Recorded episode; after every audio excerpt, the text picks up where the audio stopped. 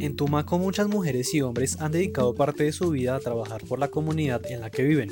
A través de la organización comunitaria y de las acciones sociales, han contribuido a construir una vida digna en sus territorios. ¿Cómo empezamos con el proceso de Junta Acción Comunal? Pues yo desde que tengo uso de razón he hecho trabajo social. Mi mami perteneció a la Junta de Acción Comunal como secretaria.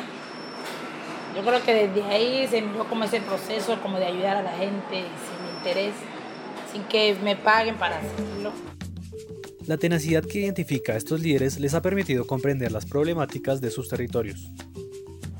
Eh, acá, como decían ahorita en el foro, acá no se ha visto reflejado los acuerdos de paz, porque incluso acá está la desidencia. Ciertamente más duro está golpeando la zona rural, pero acá en la zona urbana ya está empezando otra vez, porque está empezando con las desapariciones, asesinatos, dicen, lo confundí, pero no sé qué pasa ahí. Incluso nosotros, nosotros ahorita como Barrio Panamá tenemos más como unos 18 días que el agua no, que el agua no está, porque hay dos tuberías, en el, barrio hay dos tuberías, una nueva y una vieja. Entonces el agua casi no se ha visto. Yo, nosotros nos hemos tenido que levantar de madrugada, dejar la camita y llenar agua para. Y el problema es otro de la basura. Más allá atrás donde yo vivo, hubo un desplazamiento, desplazaron como unas 15 familias, se desplazaron a raíz de esa muerte, porque mucho miedo, porque permanecían allá, querían intimidar a la gente, extorsionando, haciendo de todo. Pero su trabajo no se queda en la comprensión del problema. Junto con el apoyo de sus comunidades, de algunas organizaciones sociales nacionales o internacionales, han desarrollado propuestas que benefician y mejoran esas condiciones de adversidad a las que se ven expuestos.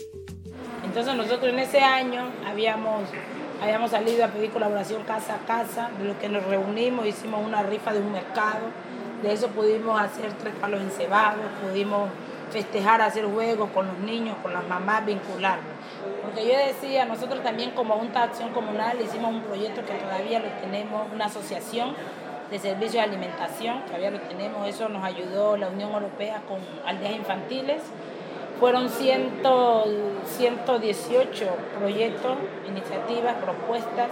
Nosotros quedamos en las 17 y luego quedamos en las 8 y ahora la única que sigue con ese proceso somos nosotros, porque nosotros ya tenemos Cámara de Comercio, ya tenemos DIAN, ya tenemos la cuenta, ya tenemos, mejor dicho, ya tenemos todo. Estamos bien organizados en ese proceso.